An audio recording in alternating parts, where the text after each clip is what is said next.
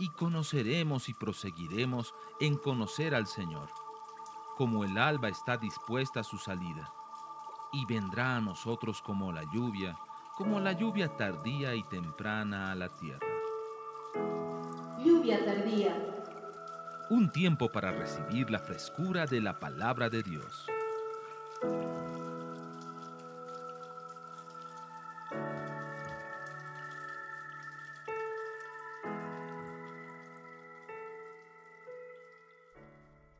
En cierto momento, después de que hay un grupo que sigue al Señor, que son los que hoy día nos han dejado la Biblia, pero hay otro grupo de gente judía que no se convierte.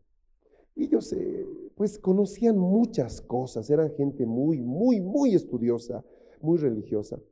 Y ellos enseñaban que después de que es concebido el, un bebé en el vientre, Exactamente ellos decían, 40 minutos después, el destino del bebé está decidido. Esta es una enseñanza rabínica, doctrinal, ya está en el Talmud. Ahora, el argumento que ellos hacen para poder justificar esto es que ellos entienden que en los cielos hay algunos libros. A ver, los que estaban en el retiro saben de qué libros estamos hablando. Está el libro de memorias, está el libro de la vida, está el libro de los hechos. ¿no? Bueno, así, bueno. Ellos dicen que aún 45 minutos después de que el, el varón ha sido concebido, ya se ha declarado quién va a ser su esposa. Interesante. Les repito, esto no es Biblia, ¿ok? Esto es es, pensamiento judío, por favor. Y ellos usan un salmo para poder decir eso, Salmo 69. O sea, no todo lo judío es bueno, ¿estamos? Pero hay cosas muy interesantes que ellos tienen. Salmo 69.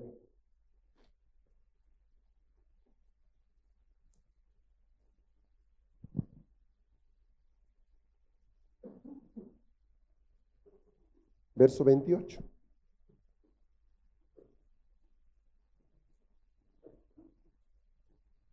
Serán, sean raídos del libro de los vivientes y no sean escritos entre los justos. Este verso lo mencioné en, retiro, en el retiro, les habla aquí del libro de los vivientes. Aquí están inscritos todos los vivientes, tal como dice. Luego tenemos el libro de la vida que se menciona en el libro de Apocalipsis, el libro de las obras que también está en Apocalipsis, el libro de las memorias, que está en Malaquías 3.16, y el libro del destino, que está en el Salmo 139. Vamos a ese, a ese libro un momento. Salmo 139, verso 16.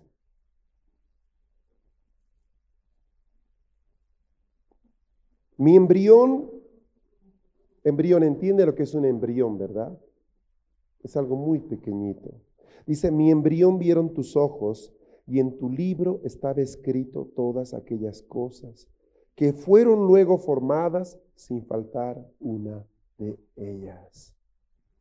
Entonces, yo quiero decir algo, existe el destino. Según este verso, existe el destino. Ahora, esto lo, explota más adelante Pablo cuando dice, ¿verdad? Que andemos por las obras que han sido escritas anticipadamente de nosotros. Amén. Yo no quiero hacer polémica de esto, pero me hace ver estos textos de que Dios ya tiene algo marcado para ti. Ah, eh, Dios ya lo tiene claro en su mente. El problema es que tal vez tú no lo tienes claro. Ese es el punto. Puede que tú estés queriendo hacer algo que Dios no quiere que tú hagas. El hecho de que sea luchado, de que haya mucha oposición a lo que quieres hacer, bien puede ser una prueba de que sí tienes que hacer eso, pero también puede ser un intento desesperado del cielo porque dejes de distraerte. Les voy a decir algo que espero les ayude. Por favor, Esto es solo para la gente que está buscando entender su destino ya. Entrar a tu destino es como cuando tú tratas de entrar a una autopista. Aquí no tenemos muchas, ¿ya? Así que no, no hay este concepto. Así que los voy a un momento mover a Estados Unidos. Alrededor de las ciudades en Estados Unidos hay highways, avenidas de alta velocidad. Cuatro carriles. Yo he conocido autopistas que tienen ocho carriles a cada lado, ocho que van, ocho que vienen, inmensas. En California se llaman freeways porque no se paga, pero cuando se paga se llama highways mismo. Bueno, entonces es interesante porque tú puedes ver las autopistas, digamos, por acá podemos ver la, una que han construido recién de la costanera, ¿verdad? Vemos. El gran problema en Estados Unidos es por dónde se entra la autopista. No sabe lo difícil que es, tú necesitas tener eh, planos y guías y mapas porque no es nada sencillo. O sea, tú ves pasar los autos, pero por ejemplo puede haber, eh, por decirles algo, cada cinco millas una entrada. ¿Pero dónde está? O sea, estás hablando de manejar varios kilómetros hasta encontrar la próxima entrada. Y no es tan fácil porque tú ves las calles, eh, palacitas y todo, y por dónde se entra la avenida. Tú la ves ahí cerca, o sea, la puedes ver, escuchas los motores, y vas al borde ves la mera avenida pasando, el highway, pero no hay cómo entrar. ¿Dónde está la calle? Entonces muchas veces tú tienes que buscar una estación de gasolina y preguntar, ¿cómo puedo tomar el highway? Y te preguntan, por ejemplo, si el highway va de norte a sur, o de sur a norte, quiero decir, eh, como sea, te dice, eh, ¿quieres ir al norte o al sur? Porque ese es otro problema. Hay entradas para el norte, hay entradas para el sur y algunas entradas son para norte y sur. ¿Estamos bien? Has conocido esa seguramente, Efraín, en tu, en tu viaje, ¿verdad? A Dallas. Tremendas avenidas, tremendas highways. Entonces uno se puede tardar un buen rato y eso nos pasó estando en Santiago hace un año cuando todavía la costanera norte no estaba terminada y habían segmentos buenos y segmentos malos. Tardamos como hora y media simplemente buscando cómo entrar a las 5 norte. Fue terrible. Ni siquiera los santiaguinos sabían porque habían movido, estaban cambiando. Eso pasa con nuestro destino. Yo puedo ver mi destino, yo sé, pero ¿cómo entro?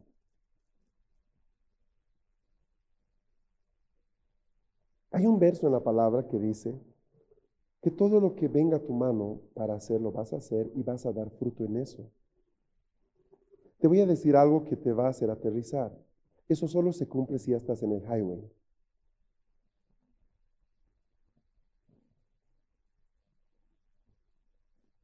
Hasta que no entres al highway, no van a dar fruto las cosas como deberían. ¿Me estás siguiendo lo que estoy diciendo? O sea, Señor, háblanos, ¿verdad? Eh, quiero que realmente ustedes entiendan cómo entrar al highway. El punto es este, imagínese, Dios te quiere a ti, eh, por ejemplo, em, extendiendo su palabra. Entonces dice, uno dice, ah, yo voy a ser pastor. Pero lo que Dios tiene en sus planes es que tú tengas una librería.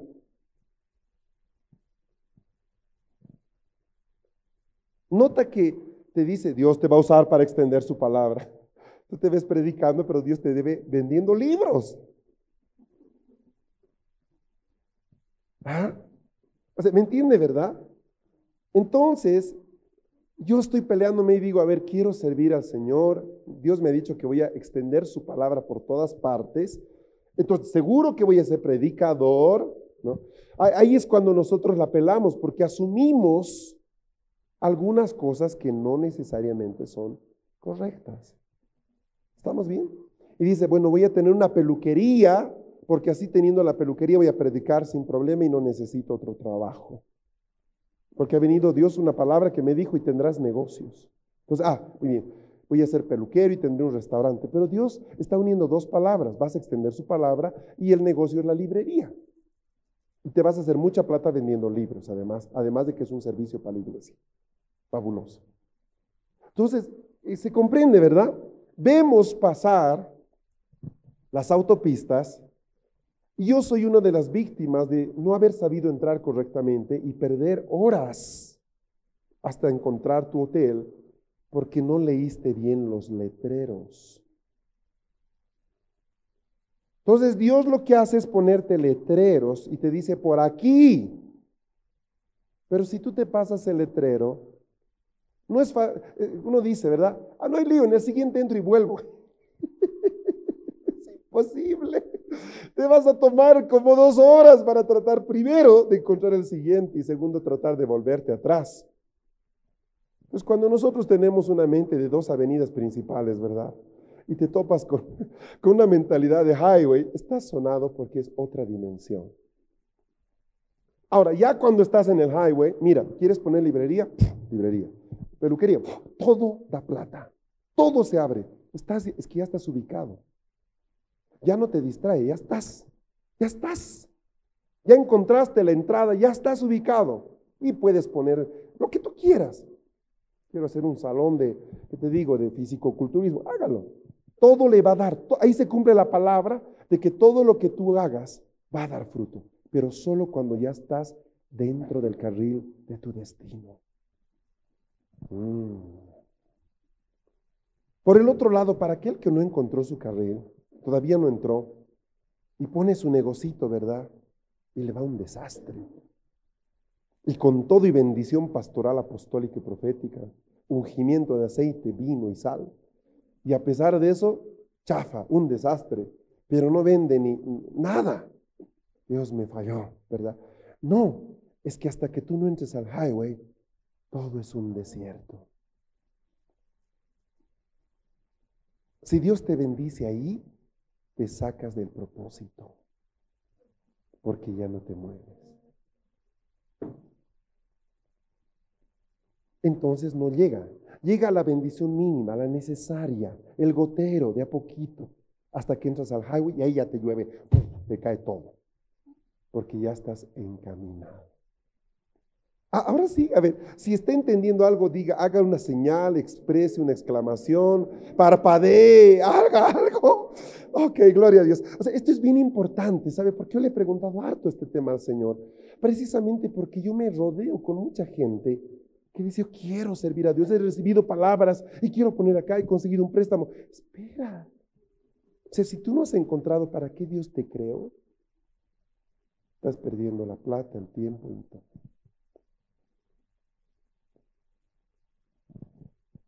¿Estamos bien? Entonces hay etapas. Por ejemplo, algo que, que tú tienes que aprender a hacer es, a mí, a mí me cambió la mente. Mis primeros viajes a Estados Unidos, yo recuerdo que eh, estaba en una casa hospedado, ¿no? no me llevaban a un hotel, me ponían en una casa.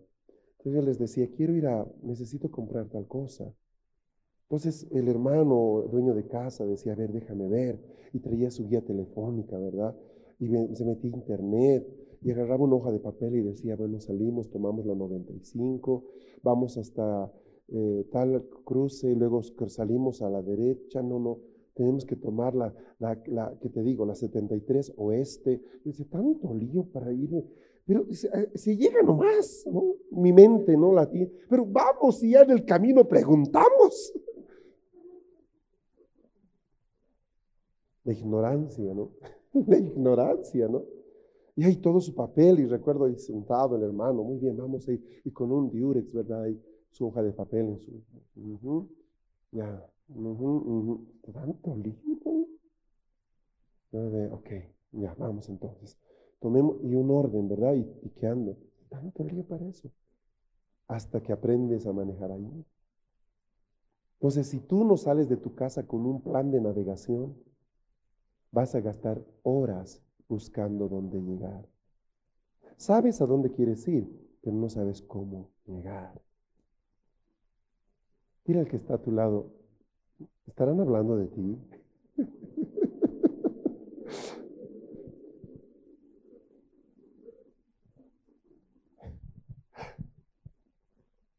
Entonces ahí comprendí, yo era de los que decía, muy bien, quiero ir a ver unas cuestiones por acá y luego quiero acá, que me decían, no, Fernando, podemos hacer solo una cosa. ¿Cómo una cosa? Sí, nos va a quedar en el camino. en el camino. Solo para ir a la librería era una cuestión de seis horas, para ir a cuatro horas. Entonces ahí se te acabó el día, ¿verdad? Aprendimos la lección, aprendimos la lección. Hay un ataque que el infierno tiene establecido para los libertadores. Muy fuerte.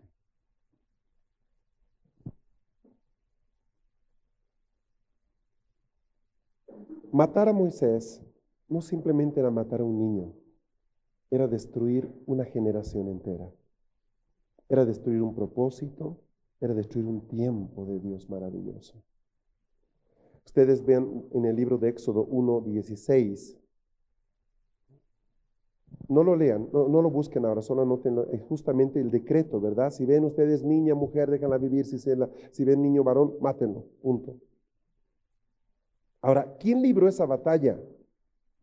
Váyase a Éxodo 2. No fue Moisés, Moisés era un inconsciente en ese momento. ¿Me entiende? Era un bebé chiquito, recién nacido. ¿Qué va a estar sufriendo él? Las batallas de los libertadores las libran sus madres.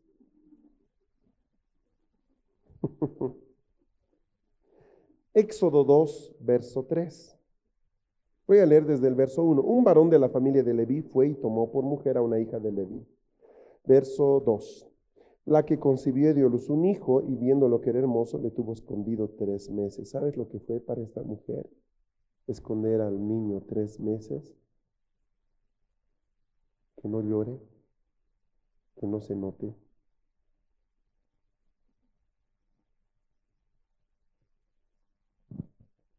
Terrible. Esta mujer tuvo una batalla impresionante. Verso 3. Pero no pudiendo ocultarle más tiempo, no pudiendo ocultarle más tiempo, tomó una arquilla de juncos y la calafateó con asfalto y brea y colocó en ella al niño y lo puso en un carrizal a la orilla del río. ¿Pueden ver ustedes la batalla que tuvo que librar ella? Amén. Amén. ¿Está conmigo? Entonces, es muy importante que las mamás entiendan esto. O sea, si la mamá no se ubicaba, eh, moría Moisés y moría un proyecto de Dios. Tú no le puedes pedir, y ese es un problema hoy día. Las mamás, gracias al espíritu de este tiempo, se han vuelto muy consultadoras a los hijos. ¿no? Eh, tienen que buscar la aprobación de ellos. Ellos no tienen por qué aprobar nada. O sea, los padres decidimos el destino de ellos hasta que ellos puedan hacerlo por su propia voluntad. Pero yo no le pregunto a mi hijo, ¿verdad? ¿Qué te gustaría o qué quisieras? Porque, porque los niños son niños. Tú no le dices, ¿quieres ir al dentista, hijo? ¿Sientes ir al dentista? ¿A qué colegio quieres ir? O sea, tu hijo va a decidir qué educación le conviene.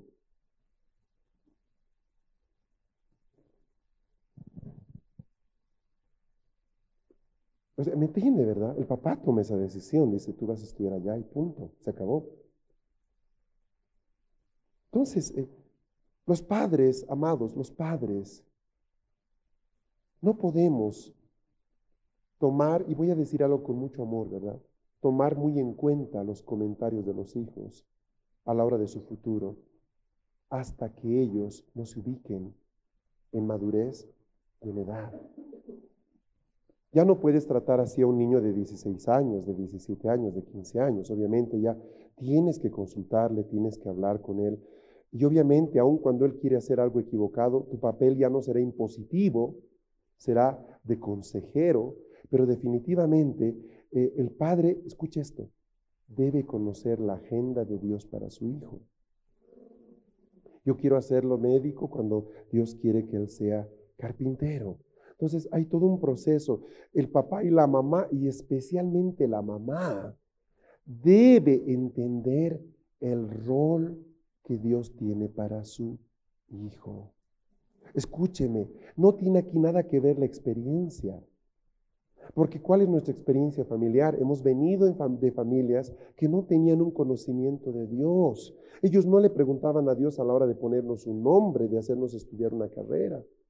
Pero hoy día somos otra generación, ¿verdad? Dios entró a nuestras familias. Hoy día oramos por nuestros familiares, por la gente que amamos, ¿verdad? Y hay etapas en las que los niños o los hijos pueden ser influidos y, hay etapas en las que ya no se puede hacer eso. Solo nos queda orar. Entonces yo tengo una mamá que tiene un hijito de cuatro años y me dice, estoy orando para ver que Dios le muestre a mi hijito. ¿Qué le va a mostrar a tu hijito? O sea, tú eres la voz de Dios para ella. Tú empiezas a orar cuando ya las palabras terminaron. Cuando ya Él decide por sí solo es cuando las oraciones son nuestro recurso, para que ahora Él sepa escuchar a Dios correctamente. Está, entendiendo, ¿verdad? Es una palabra para las mamás, una palabra para los solteros y solteras que mañana se casarán. Entender de que antes de que Dios o antes de que tus hijos entiendan su propósito, tú ya tienes que entenderlo, tú tienes que conocerlo para que lo protejas, porque si él ha sido marcado para ser un libertador, ¿sabes qué? Se va a levantar Faraón y lo va a perseguir por varios años. Tú tienes que ser para él una ciudad de refugio, tienes que ser aquel que lo guarde y lo proteja, porque si no la cosa va a ser terrible, va a ser tremenda. Amén. Somos nosotros guardianes. Entonces, muy importante. Ahora, eh, escuche esto, por favor. Satanás también se mueve en lo profético. Es importante que entendamos que las, las, tinieblas son más sagaces de lo que parecen. Amados míos, ellos andan un pie adelantado muchas veces con respecto a la iglesia. Si tú lees Apocalipsis 16, 13, por ejemplo, vas a darte cuenta, y, y lo puede leer en la casa si quiere, que aún en el Apocalipsis se relata cómo Satanás se fabrica sus propios profetas. Se fabrica sus propios profetas, sus propias señales fantásticas. Así como Elías pudo hacer bajar fuego del cielo, también los profetas de, la oscuridad lo hacen. Cuando Moisés va a Egipto y, hace caer su bar y se convierte en una serpiente, Faraón trae, a, no a uno, trae a tres, a cuatro, vengan, hagan lo mismo. ¿Cuál es la broma? O sea, ellos se entendían con poderes. ¿ah?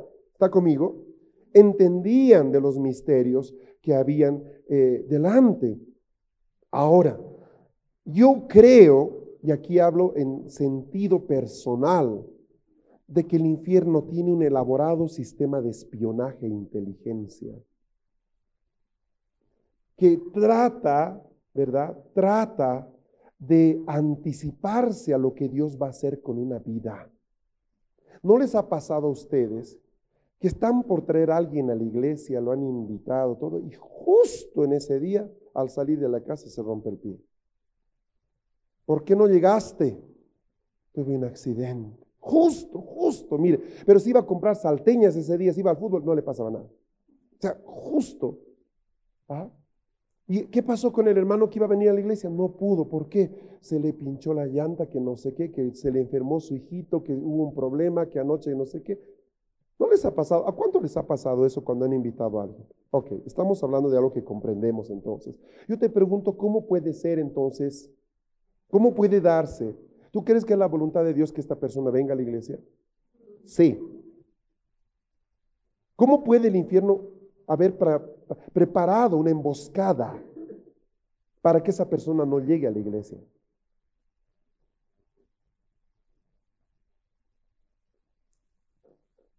¿Está entendiendo lo que estoy diciendo?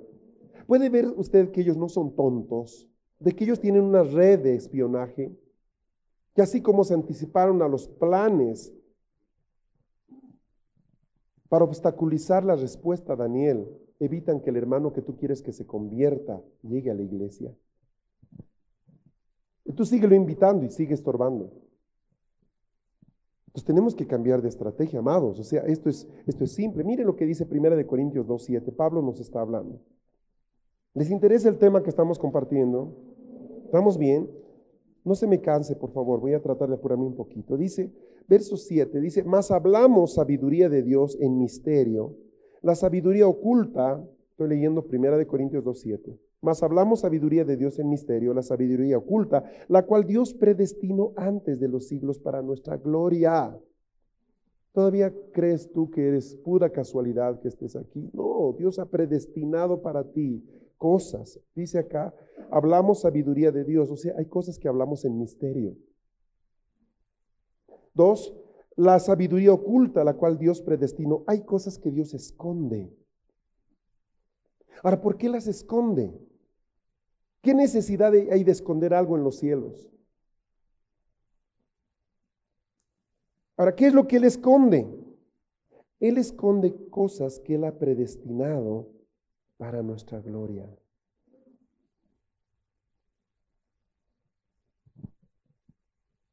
Les voy a leer dos versiones. Sino que hablamos sabiduría de Dios en misterio, la sabiduría oculta que desde antes de los siglos Dios predestinó para nuestra gloria. Váyase conmigo al verso 8.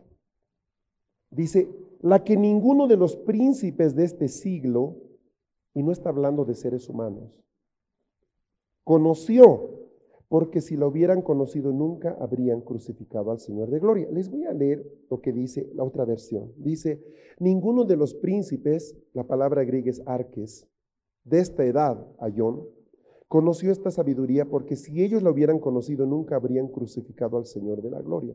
Ahora, el punto es esta, no es que el infierno crucificó a Cristo, pero dice que el diablo instigó a la gente a hacerlo. Lo dice el Evangelio. Ahora parece tonto que el diablo trate de que maten a Jesús cuando sabe que en su muerte él va a ser vencido. Entonces, ¿cuál era el secreto que se mantenía en, la bóveda del cielo? De que era a través de la muerte de Cristo que el diablo iba a ser vencido. O sea, fue engañado soberanamente el diablo. Fue eso fantástico, eso es fantástico. Ah, ¿me está siguiendo? Hasta el último momento esa era agenda de Dios. Y tú te das cuenta, o sea, de Dios Padre, quiero decir, tú te das cuenta que cuando Jesús está en el huerto de Getsemaní y dice, Padre, que se haga tu voluntad. Yo mismo no sé cuál es tu voluntad. No lo que yo quiero, sino lo que tú quieres que se haga. Entonces empezamos a entender algo bien interesante ahí, ¿no? Y los, los movimientos que se dan en, ese, en, esas últimas horas de la vida de Jesús son impresionantes, porque empiezan con un, con un Pedro que le dice a unos días atrás, no vayas a la cruz. ¿Recuerda? El primer intento de Satanás es evitar que él vaya a la cruz. Y Jesús lo reconoce y le dice, apártate de mí, Satanás. Pero luego, luego, él instiga a la gente, a los sumos sacerdotes, a los fariseos, para que se amotinen, para que vayan y lo tomen preso a Jesús. Recuerda todo esto, ¿verdad? Ese análisis de la última semana de Jesús. Entonces veo que en el fondo Satanás ignoraba cómo Dios iba a hacer las cosas. ¿Por qué? Porque nunca mortal alguno había pasado por el proceso que Jesús iba a pasar. Era algo que estaba en, altas esferas de seguridad. Ahora, yo te digo esto. Algunos, algunos de nosotros que tenemos ya la agenda de Dios como libertadores, Dios ha estado moviendo nuestro destino en bóvedas muy secretas. Ahora es muy importante de con quién habla usted de su futuro.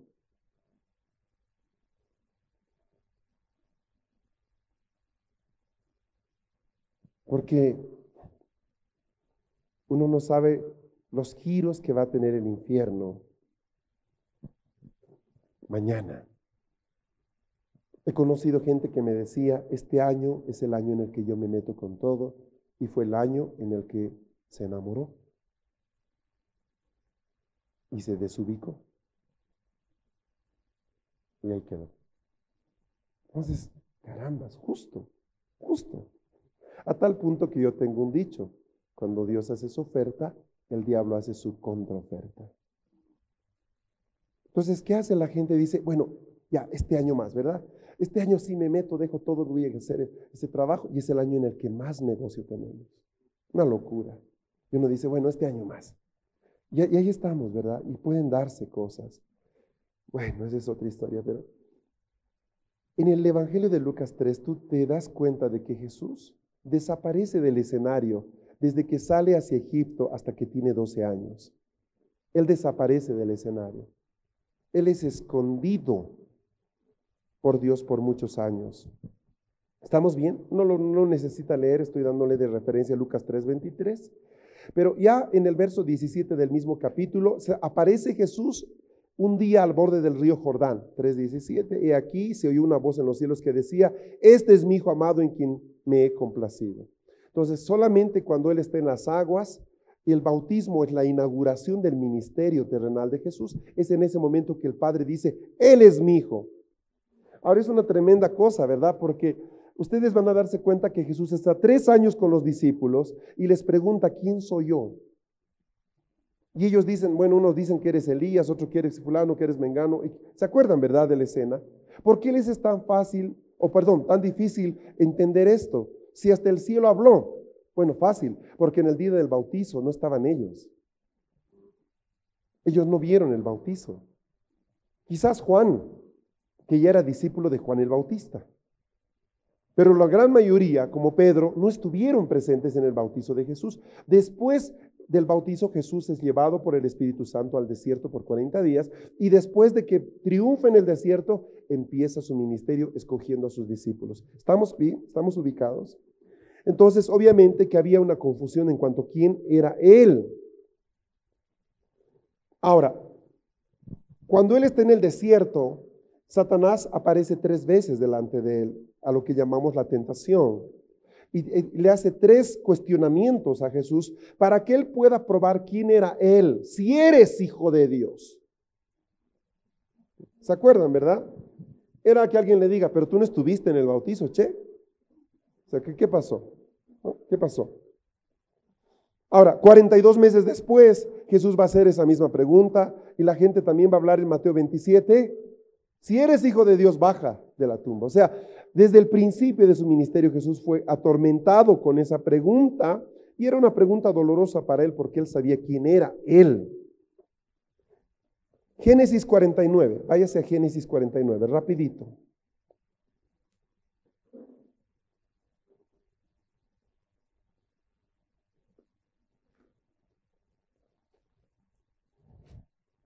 Esta prédica yo la he dado ya. Hay una enseñanza que yo te recomiendo, si no la has escuchado, consíguela. Se llama La batalla contra los arqueros. No tiene nada que ver con el fútbol. Habla de arqueros con arco y flecha. ¿Ok? Capítulo 49, verso 22. Estas son las últimas palabras de, de Jacob a sus hijos. Verso 22. Escuchen lo que dice de José.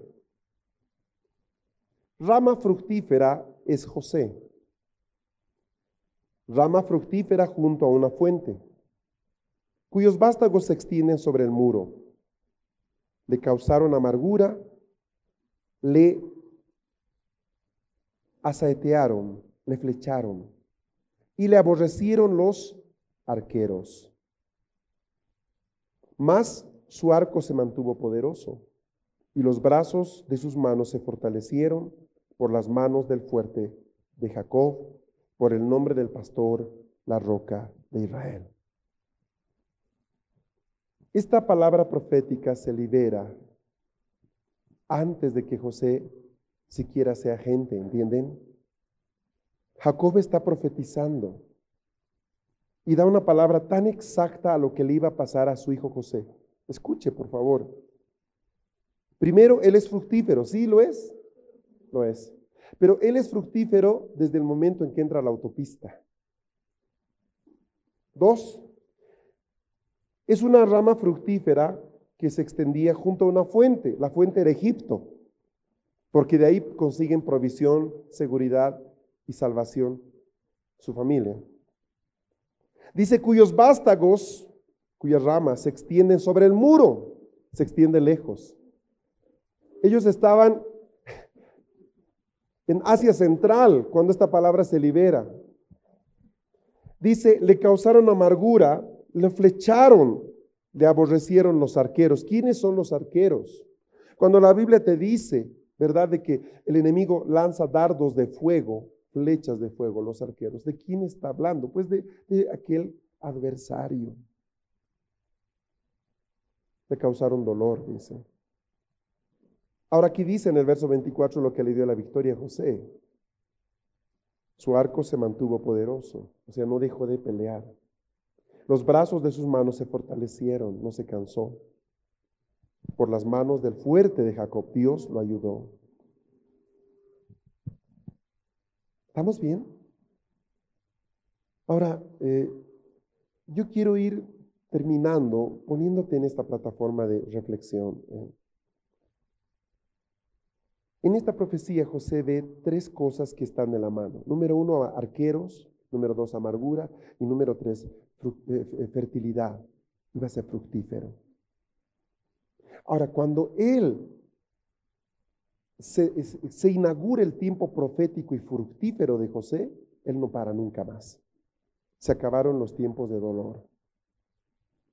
Pero hasta ese momento su vida es un calvario, es terrible la situación que él pasa. Dura, muy dura. le pregunto, cuando esta palabra es liberada por parte, de, por boca de su padre, ¿el infierno lo sabía? ¿O era una palabra profética que anticipaba lo que ya Dios había hablado? O sea, hay muchos elementos. Y si tú analizas todo, este capítulo 49, es muy interesante porque se liberan palabras proféticas para todos los hijos.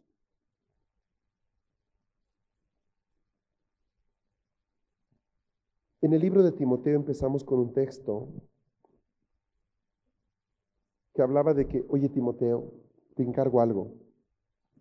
Haz lo que la palabra profética ha dicho que tú vas a hacer. Pelea por eso. Quiero que vaya primera de Timoteo 5 un momento. Ya vamos a ir terminando. Primera de Timoteo 5.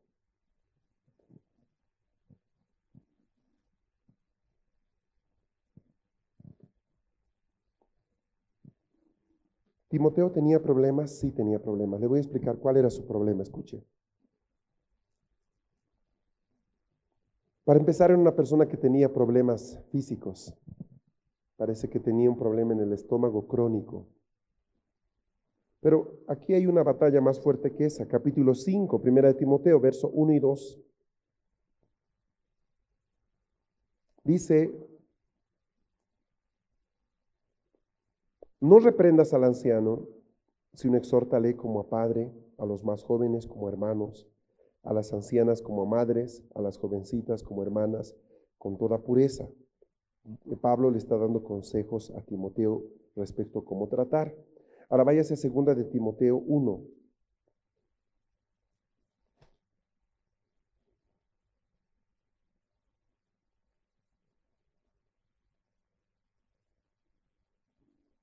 Porque no nos ha dado Dios espíritu de cobardía, verso 7, sino de poder, de amor y dominio propio. Voy a ir a, segunda, a primera de Timoteo 1.18. el problema, la lucha que tenía Timoteo está muy ligada a esto. Era muy joven para estar en el ministerio, según el pensamiento de la iglesia de ese tiempo. La gente no lo escuchaba. Entonces él tiene que escribir y decirle, Timoteo, nadie tenga en poco tu juventud, sino sea un ejemplo de pureza de sabiduría, etcétera, etcétera. Le da consejos que aparentemente la gente cercana a él no quería dárselos. Y Pablo le escribe, le dice, mira, yo sé que para los demás tú eres muy joven. Ser un apóstol tan joven es algo que no se ha visto. Todas las autoridades eran viejas, eran mayores. Entonces él, él peleaba y, y, tenía un temor en su corazón, como que no sé si hacerlo, no hacerlo. ¿Entiendes, verdad? Y le dice, no, no, no tengas temor. No tengas temor de lo que Dios te mandó a hacer. Y es el texto con el que empezamos el verso 18, ¿verdad? Donde dice, este mandamiento, hijo Timoteo, te encargo para que, conforme a las profecías que se hicieron antes en cuanto a ti, milites por ellas la buena milicia. Amén. ¿Se entiende?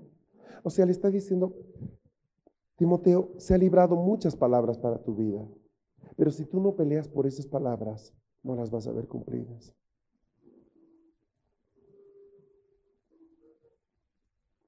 ¿Qué aplicación podemos sacar sobre para nuestras vidas?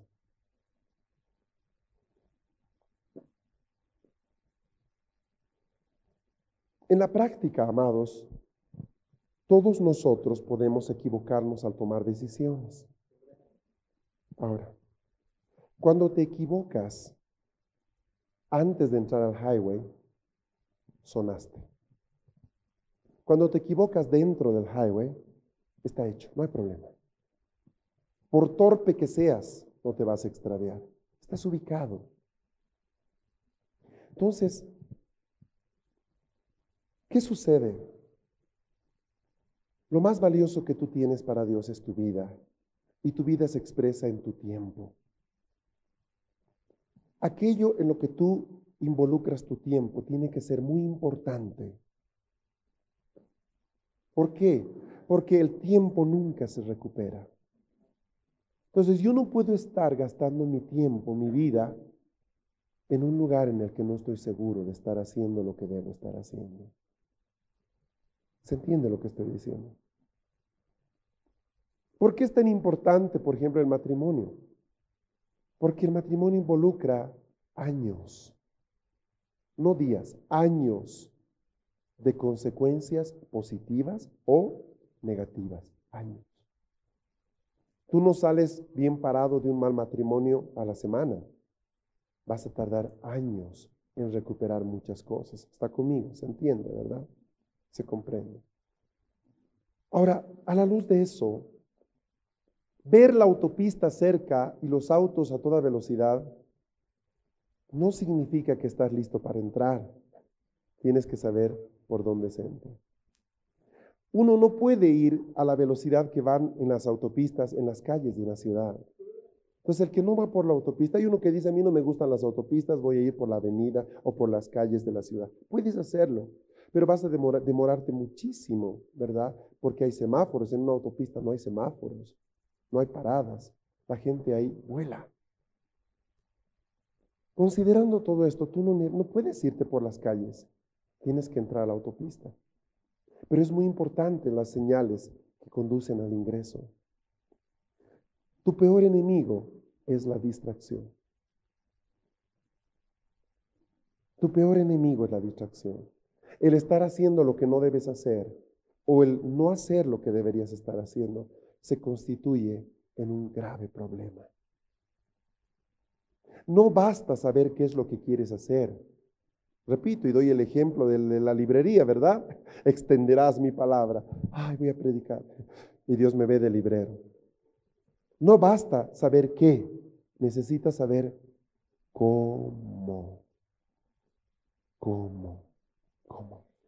El cómo es igual de importante que el qué. ¿Cómo? ¿Cómo, Padre? ¿Cómo lo voy a hacer? Vas a cambiar la ciudad. Oye, qué bien. ¿Cómo? ¿Cómo? Si no sabes el cómo, eres un soñador. La diferencia entre el planificador y el soñador es que el planificador sabe cómo. Entonces viene una persona y te dice, yo voy a servir al Señor eh, ahí está, Predicando, enseñando, evangelizando, en mi restaurante, en mi tienda, en mi peluquería. Yo he visto personas que tenían un negocio particular, bueno, y se metieron al ministerio y se hicieron pastores y se fueron en picada. Yo no diría, pero ¿cómo Dios no los bendijo? O sea, ¿cómo si dejaron un buen negocio y se metieron a, y se les va todo pero para abajo. Y es que nuestra mente sirve más al Señor el que es predicador que el que tiene peluquería. En nuestra mente, pero quizás no en la mente de Dios. Un peluquero va a tener acceso a mucha gente cada día que no tiene un pastor. El pastor anda rodeado de ovejas. El peluquero de gente que no conoce a Dios. Entonces, a la hora del saber qué, pregúntele el cómo. Dos, tenga cuidado de con quién habla de sus planes. ¿Por qué es importante esto? Bueno, a veces el infierno no necesita contigo espías. Tú lo publicas por la prensa, hermano. El vocero del segundo cielo. ¿Qué te, digo? ¿Por qué te digo esto? Porque tú escuchas a la gente, sí, Dios me dio una palabra para esto y para aquello y para cual cosa, y tú lo ves y no vive ninguna. ¿Tú crees que si Dios tiene tanto que va a hacer en esta persona, no debería estarlo haciendo ya? O dos, ¿Tú crees que el infierno lo va a dejar así nomás hacer las cosas? Yo veo aquí en la palabra algo, hubo oposición a la voluntad de Dios. Y una oposición férrea.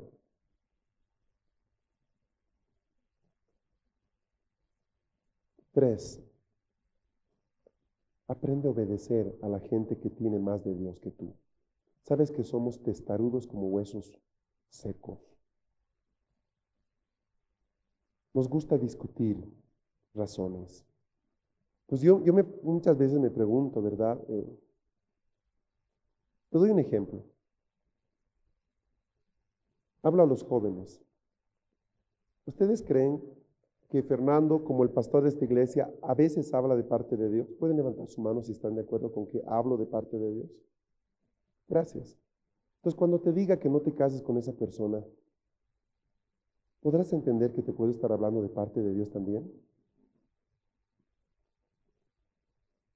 Pero es ahí, es ahí donde la gente empieza a tomar otro argumento. Por ejemplo, yo no gano nada que te cases o no te cases, o sea, en definitiva es un asunto personal. Yo no recibo regalías de ningún notario de fe pública porque te cases, o sea, ¿captas?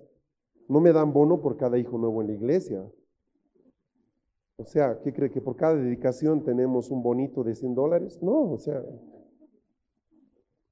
entonces, cuando alguien te dice, sabes que apártate de esa persona, así como has recibido un mensaje de Dios por esa persona, al menos ten la capacidad de decir, Padre, ¿será que me estás hablando? ¿Será que por alguna remota razón este hombre algo de Dios me está diciendo? Pero ¿sabe qué hace uno? No, no es cierto. Yo sé. Entonces uno dice, ¿cómo puede ser que, te muevas, en un, o sea, que puedas cambiar, ¿verdad?, de vereda tan fácilmente. ¿Sabes? Aprende a escuchar el consejo. No de todos. Hay algunos que quieren abrir la boca y no saben de qué están hablando. No. Busca el, consejo de gente que tiene testimonio de Dios en su vida. Es simple. No todos los que te quieren apoyar y aconsejar son buenos consejeros. A veces los mejores amigos son los peores consejeros. Sencillamente porque ellos no son imparciales. Ellos, su corazón está ya vinculado por la amistad. Entonces, sí, métele, dale con todo, sí. Uh, no le hagas caso al pastor. O sea, un ratito, hermano. O sea, por favor, quiero que pienses lo que estás diciendo. Cuando tú dices derecha y alguien te dice izquierda, sabes, no por eso es tu enemigo, hermano. Pero es bueno que tú te pares un rato y le preguntes al Señor, Ahora, yo compartí algo el viernes que encaja perfectamente con esto. El problema es que cuando ya tomaste una decisión, todo lo que se levanta en contra de esa decisión se convierte en tu enemigo. Yo digo, si la gente que vi casarse en algún momento tuviera ese grado de decisión para buscar su ministerio, era la hora en que teníamos 10 rivales, no uno. Porque los he visto luchar contra viento y marea por tener la pareja que querían. Si eso hubieran querido hubieran hecho a nivel ministerial, te digo que nos pasaban por encima toditos. Es la verdad. Lo he visto en 25 años. Entonces es bueno preguntar. ¿Sabes? Cuando yo no encuentro la avenida o cómo entrar al highway, voy a buscar ayuda. Pero no pregunto a cualquier persona. Busco un uniformado, un patrullero, un policía. Busco a alguien que entiende. Le digo, ¿cómo puede entrar? Porque el que no sabe explicar te va a decir, no, derecha, izquierda, sí, sube, baja, ve el puente, sí, no vaya por el puente, va por la derecha. Luego va a haber un letrero así. Eh, ¿Qué dice el letrero? No sé, pero clarito es. Ay, ¿Entiende? Y luego tú llegas, ¿verdad? Dos horas después sin gasolina, quedas extraviado. Y, sabes que estás ahí por preguntar al que no debes preguntar. Pregunta a alguien que tú reconoces como autoridad. Cuando tú rentas un carro en Estados Unidos, te dice, no pregunte a cualquier persona, pregunte a un oficial de policía. Vaya una bomba de gasolina en una estación de servicio, ahí pregunta. Te lo dan en las instrucciones. Pues tú no haces parar a cualquiera, ¿verdad? Me, me estás siguiendo, ¿verdad? Ves gente de autoridad detrás. No creo que el policía te quiera confundir por puro gusto, ¿comprendes? Pues tan importante, tan importante, tan importante. Y tercero, si tú ya has recibido una palabra de Dios, pelea porque se cumpla. Esfuérzate porque esa palabra se haga efectiva. No por ser palabra de Dios se va a cumplir. Tú tienes que buscar que se cumpla. Cuando vayas a los caminos de la frustración, y espero que nunca la visites de cerca, sino solo por catálogo, vas a encontrar un montón de gente desubicada que está ahí y que quiere servir a Dios, pero que nunca lo va a poder hacer, porque está perdido. Hay un principio en Dios, tú no puedes dar lo que no tienes. Tú no puedes hablar de lo que no has visto. Necesitas encontrar. Amén. Mamás, peleemos por los niños, pero háganlo con sabiduría. Varones que ya tienen unos años conmigo y mujeres, yo sé que tienen llamado de Dios. Concéntrense en encontrar, en encontrar la forma de entrar. Hay gente que me dice, me voy de la iglesia, Dios me ha mostrado que debo salir a dar fruto a otras partes y mi respuesta siempre ha sido, y es un principio de Dios. Si no has dado fruto acá, no vas a dar fruto afuera. El primer lugar es este, Jerusalén, luego Judea, luego Samaria y luego hasta el último de la tierra. Pónganse de pie, por favor. No pongo una cara tristona. Yo espero que esto le haya ayudado a ver algunas cosas. Oiga, pero usted no respondió respecto a, ¿cómo es? ¿El diablo sabe o no sabe? Bueno, usted va a descubrirlo. Usted mismo va a descubrirlo, le puedo asegurar. Voy a pedir a los hermanos que están con la Santa Cena, nos acerquen las bandejas, por favor. Les agradezco a todos aquellos que siempre nos ayudan, son atentos.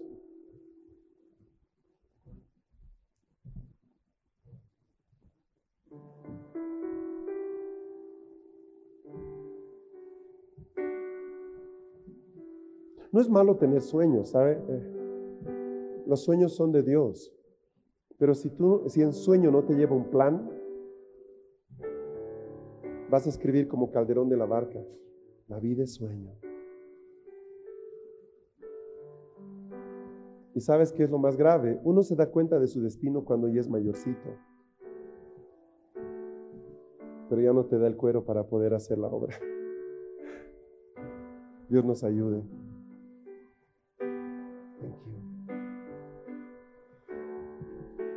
Animo a los hermanos que no han estado en el retiro, escuchen las enseñanzas del retiro. Los que no estuvieron el viernes, yo creo que lo que el viernes compartimos es muy importante. Por favor, consíganse el, estudio. No dejen pasar las oportunidades de Dios sobre sus vidas. Y llegamos a marzo. Marzo 2007. Padre mío, pronto vamos a estar en el 777 ya, mire.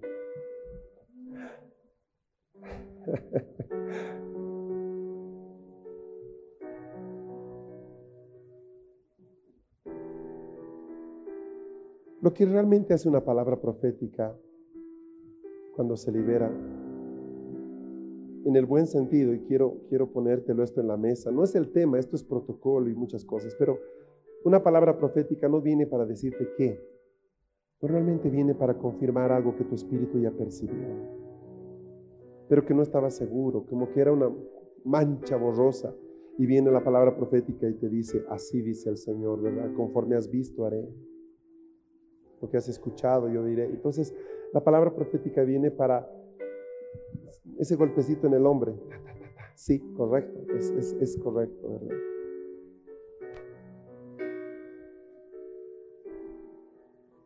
Si le falta pan y vino, levante su mano, por favor, para ver por dónde. Ah, nos falta todavía un buen grupo. Gracias, hermanos. Gracias, hermanos. Gracias, Señor.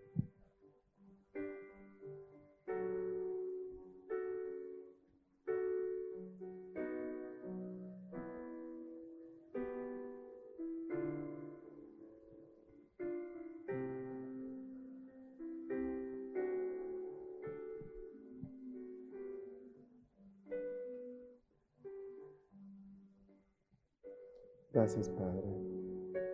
Vamos a esperar unos dos minutitos más para que todos tengan, por favor. Una oración que debemos hacer constantemente. Lea los letreros que Dios pone. Padre, enséñame a ver los letreros que pones. A veces vamos tan embalados que pasamos de largo donde decía entrada. Hay momentos para ir despacio. Ya una vez que usted está en el highway, vuele, corra. No se pierde usted en un highway. Es muy sencillo, la cosa es entrar. Entrar al highway. Yo le voy a dar algunas pautas los próximos días, espero que día viernes, cómo encontrar la entrada al highway, porque mire, no se lo he dicho, ¿verdad? Sí, ¿cuál letrero? ¿De qué me estás hablando? Entonces yo le voy a dar algunas pautas de cómo entrar al highway, a la autopista de Dios. Gracias, Padre. Gracias, Señor. Ya estamos todos, ¿verdad? Ahora sí. Voy a invitarle a que tome la Santa Cena con alguien cerca. Busque una persona para poder bendecir juntos la Santa Cena. Es una celebración. Debemos tomarlo celebrando lo que Jesús hizo en la cruz.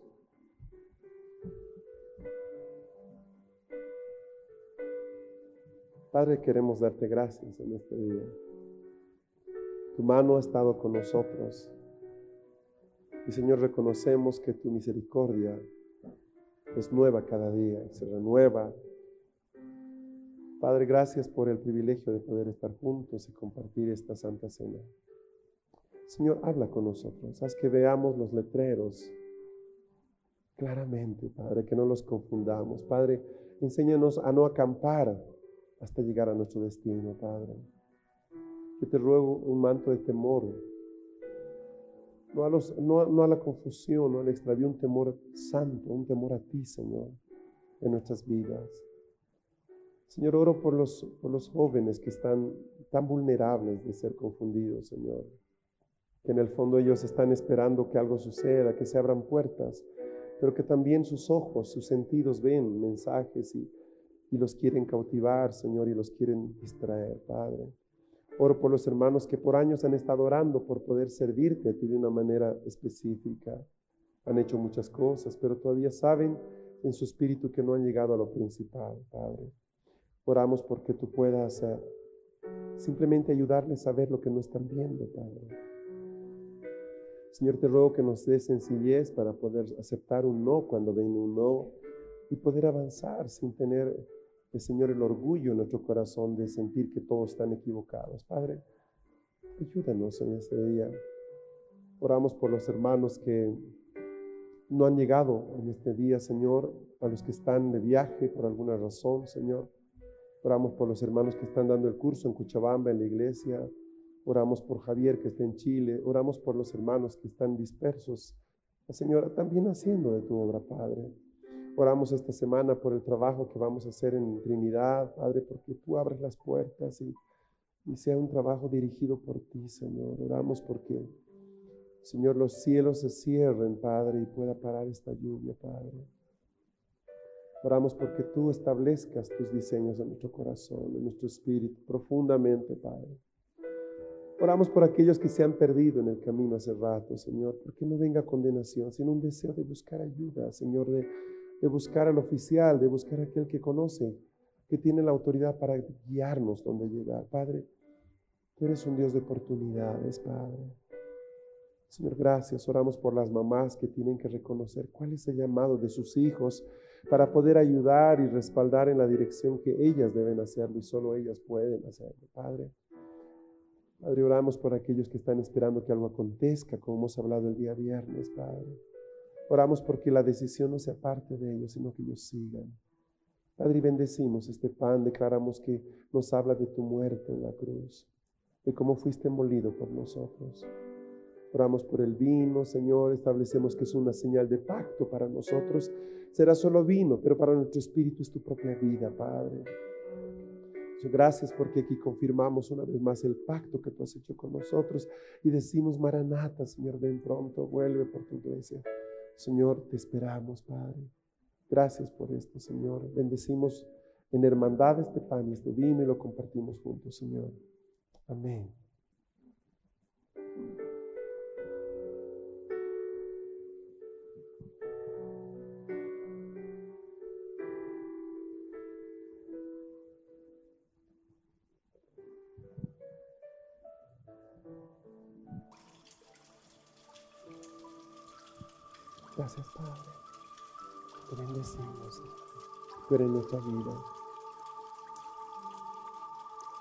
Este fue tu programa Lluvia tardía.